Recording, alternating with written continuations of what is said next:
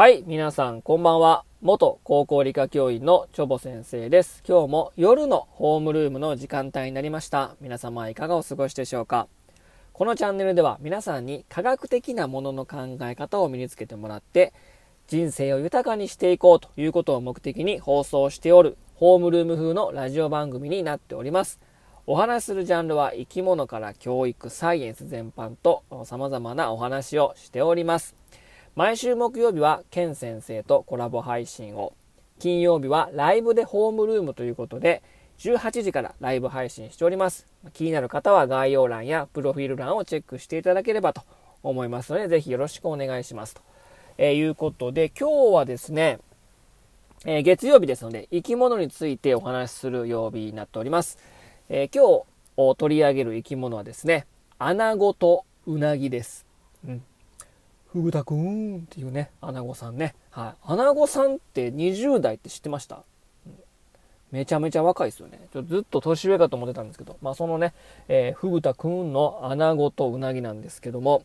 えー、皆さん、アナゴとウナギの区別はつきますか？うん。でね、あの、なぜこの、あの、えー、今日はその生き物にピックアップしようかと思ったんです、思ったかというとですね、えー、まあ、ネットのニュースでもうアナゴのね、アナゴの方ね、アナゴの漁獲量が超激減してると。まあ、うなぎも取れてないけどね。えー、なんか大阪湾では、うん、40分の1、96年から、えー、去年ですかね。あ、違うか、2019年か。は、もう40分の1になってるし、えー、日本全国見てみても、え、95年をピークに、え、現在、えー、4分の1ほど減少、減、激減していると。ちょっとユース、そういうニュースね、ネットニュースを見たので、あアナゴも減ってるんだ。まあなんかうなぎはね、取れない取れない、あの、稚魚のね、シラスウナギが取れない取れないということで、えー、もうだ、だいぶ高騰しているみたいなね、えー、ニュースを見たことあるんですけども、アナゴも減ってるんやと。思ったので、ちょっとこの2つを取り上げてみたいなと。このアナゴとウナギをね、えー、取り上げてみたいなと思いました。で、まあ、アナゴとウナギ、まあ、形似てるじゃないですか。で、仲間、分類学上ね、えー、アナゴもウナギもですね、ウナギ目っていうグループに属してるんですね。アナゴはウナギ目、アナゴ科なんですね。ウナギはウナギ目、ウナギ科なので、まあ仲間なんですよね。まあ近縁な仲間。で、一般にアナゴと言ってるのは、まあ、標準和名でマアナゴのことで、アナゴ類の中でも最も味が、えー、良いとされております。で、アナゴとウナギの、まあ、栄養価を調べてみてもちょっと違うところありまし、まあね、仲間一緒なんですけども、なんか食べた感じ違うじゃないですか。まあ、ウナギはとても栄養価が高くてですね、ビタミン A が豊富になってます。レチナールと呼ばれるね、ビタミン A ですけど、あと脂質、脂身もね、えー、アナゴに比べううなぎの方が高いので、まあ、こってりとした美味しさがあると。で、アナゴの方は、まあ、さっぱりとした美味しさがあるので、アナゴの方が好きという方もね、いらっしゃると思うんですけども、で、アナゴとウナギでどちらも体が細長くて、まあ、表面がね、えー、ぬるぬるしてますよね。えー、それはよく知られてますけども、見分け方、えー、4つありますので、はい。あ、これをですね、聞いてですね、アナゴとウナギのね、見分け方をね、バッチリと、もう覚えていってほしいなと思うんですけども、1番はですね、まず 1, 1つ目ね、えー、アナゴの体色はね、茶色っぽく感じで、うなぎは黒っぽい。確かに言われてみればそうですよね。うん、アナゴの方が茶色っぽくて、うなぎの方が黒っぽい。で体色だけでも判断できるかなと思いますし、えー、まずに次ね、2番目ね。アナゴの体の側面にはですね、なんかこう、定規みたいに、まあ、はかりみたいかな？に、点々点々白い点々があるんですね。うん。なんかこう、白い斑点があるけども、うなぎには、えー、そのような斑点がありません。まあ、規則正しく点々点ってあるのがアナゴで、そういう点々点、白い点々斑点がないというのがうなぎの特徴。次、3つ目。アナゴは、うなぎよりもやや尻細身。だからお尻の方がね、シュッとね、こう、シャープになってるのがアナゴで、うなぎはそうね、シュッてね、あの、尻細りしてないんですね。うん、ドンとしてます。はい。で、最後、4番目。えー、4番目はですね、えー、背びれの始まる位置がちょっと違います。アナゴは胸びれの上あたりから、えー、背びれが伸びてるんですけども、うなぎというものは、あ背びれの始まる位置が胸びれのもう少し後ろから始まるので、この背びれの位置を見て、えー、チェックするとわかるかなと。で体色見る、背びれの始まり方見る、えー、体側に点々点があるかどうか。えー、あとはですね、えー、尻細りしてるかどうかで容易に判断できますので、ぜひね、皆さん見てみてください。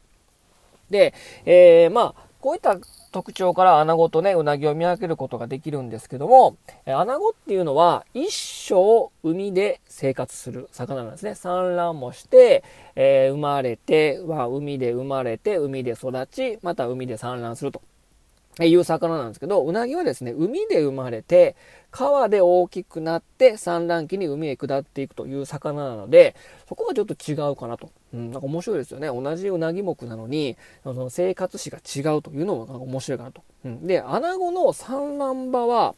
よく分かってないんですよ、正直まだね。うん、で、その、まあ、漁獲高減ってるっていうことで、まあ、養殖にもチャレンジしてるんですけど、ある時やってるとこはやってるんですけど、まだいまいち生態が分かってないので、養殖業もまだちょっと下火であるという感じなんですけど、まあ、その、まあ、産卵する場所がよく分かっていないというところも一因になっているのかなと。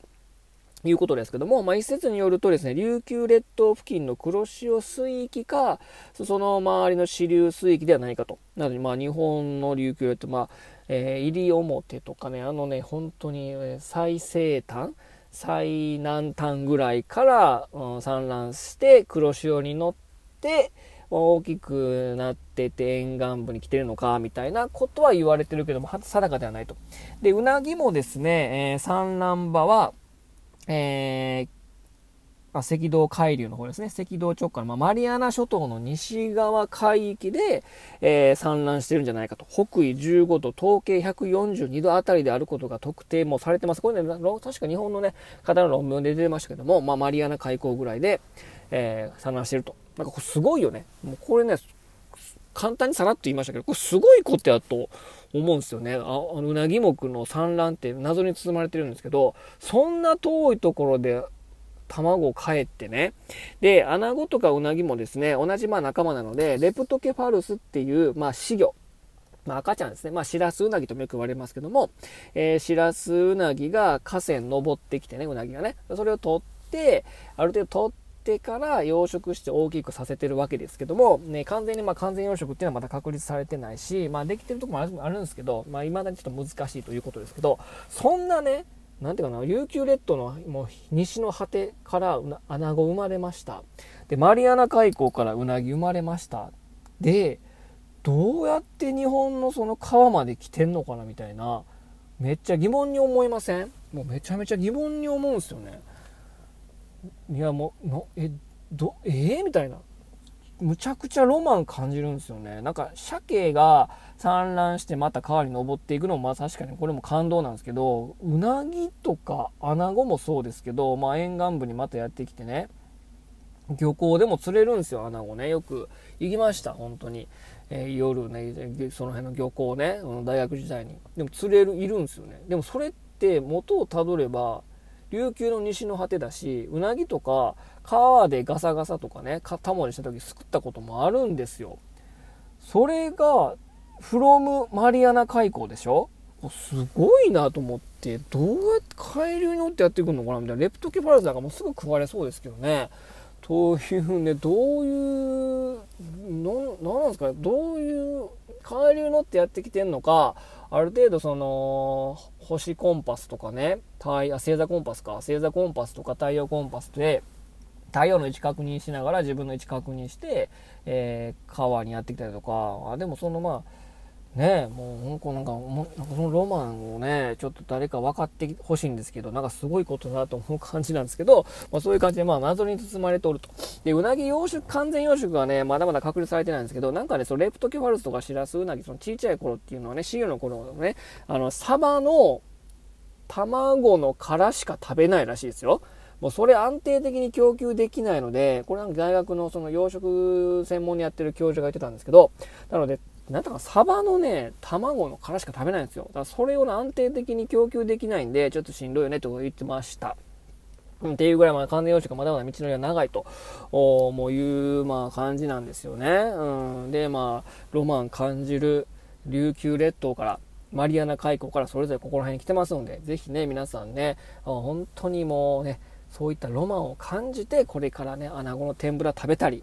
うな丼食べたりしてみてください。うん、というぐらいね、ロマン感じますから。で、えっ、ー、と、まあ、沖合から日本の沿岸に浅いところ、内湾にやってきましてですね、穴子はこう、えっ、ー、と、その内湾で、まあ、3年から8年ぐらい過ごすのかな。で、え一方、うなぎはですね、沿岸に到達すると、そのまま河川を登り、これもすごいよね。うん、5年から12年を淡水域で過ごして、そして両者とも成熟すると沖合の産卵場。穴子は、で琉球列島の西の果て。うなぎはマリアナ海溝まで行くと。いうね、すごいよね、これね。もうなんかこの、この凄さをね、本当に実感してほしいですよね。もう本当に。っていうぐらいね、もうすごいわけなんですよね。うん。で、えー、あとですね、この、まあ、うなぎとか穴子もそうなんですけども、まあ、ぬるぬるしてますよね。ねぬるぬるしてるというのが、まあ、大きな特徴でもあるんですけど、このね、ぬるぬるね、このぬるぬる実はですね、えー、粘液毒と呼ばれて毒あるの知ってました？皆さん。実はね、あれ毒あるんですよ。あとね、こういうのも聞いたことあると思うんですけどね、うなぎの血には毒あるから生で食べると危ないよみたいなことも聞いたことあるとは思いません？そうなんですよ。穴子、まあ、うなぎもそうですけど、うなぎ目魚類の血液にも毒あるし、あのぬるぬるね、えー、粘液にも実はね、毒があるんですよ。そうなんですよ。で、えー、まあ、うなぎ目の、まあ、血清、えー、っとですね、まあ、血って取り出して放置しておくと、赤血球とか白血球とか、形のある成分と、えー、液晶、あ、結晶と言われて、まあ、液体成分に分かれるんですね。その血清部分に、え、毒がありましてですね、え、その毒成分を、育地オヘモトキシンって言うんですね。育地オヘモトキシン。この区切り方で合ってんのかなと 総称されてるんですけど、え、この血液をですね、大量に飲むと下痢とか血便とか嘔吐とか、まあ、発疹とかですね、呼吸困難などの症状が現れて時に死亡することがあるというふうに言われてます。えー、東京水、え東京海洋大学の塩見教授が、えー、この、えうなぎ目のあ血清毒について、研究してるんですけども、人間での致死量ですね、まあ、マウスと同じと仮定した場合ですね、え体重 60kg の人で血清約、えー、1000ml、つまり1リットル飲むと致死量になると。いうことですけども、えーっていう感じがするかは思いますけども、えー、大体ですね、うなぎやアナゴ1尾から取れる血清の量は5から 6ml なので、えー、なので、うなぎとかアナゴだと大体200匹分もの血液を、一度に飲めば、それは致死量になっちゃいますな、なってしまいますけど、一度に200匹のうなぎの血取れたら、それは、そんなね、そんな得しないといます？うなぎ屋さんでも結構厳しいと思うんですけど、だからまあまあ、まずまあ死ぬことはないと思うんですけど、でもね、その目とかね、鼻とかね、粘膜系を、えー、うなぎの血清触、血を触った時に触っちゃうとかね、えー、ちょっと傾向にちょっと入ってしまうとかね、ダイレクトでね、それはちょっとあの炎症起こったりとかは、えー、する、しますので、割とそのうなぎ屋さんね、さばいてる方で、まあ、傷口があって、そこから可能したりとかっていう事例は結構あるみたいですね。で、さらにその、血液にも毒はあるし、その粘液毒ね、そのぬるぬるなの粘液もですね、えー、毒があるというふうに言われております。で、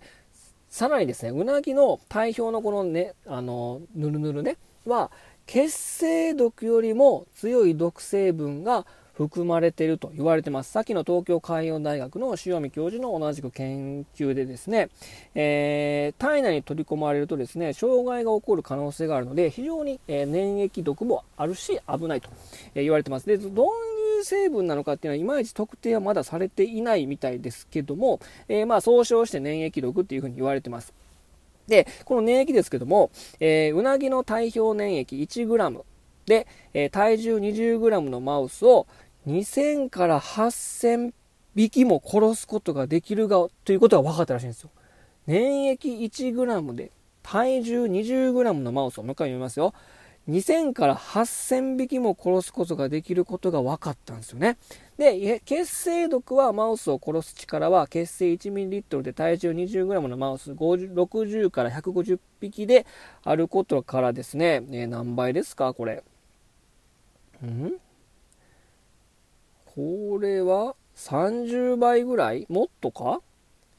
?30、50倍近くってことか。30倍から50倍近く粘液毒の方が毒性は強いっていうふうに言われてるんですね。すごいですよね。でもこれまあ、静脈注射したとかね、もうダイレクトで血液にその免疫毒入れたりとか、そういう特殊な状況での多分、あのー、実験結果なので、もうそんな触っただけでね、バーンって死ぬってわけじゃないですよ。そんなこと言ったら掴み取りとかできないもんね。うん。だからさ、なんかもう抽出して血液に注射するとかね、もうめちゃくちゃ飲みまくるって言ったら、それはもうね、人間でもやはり被害があるかなと思うんですけど、もうそんな特殊な状況はないので、まあ、全然その触っていただいても結構ですけど、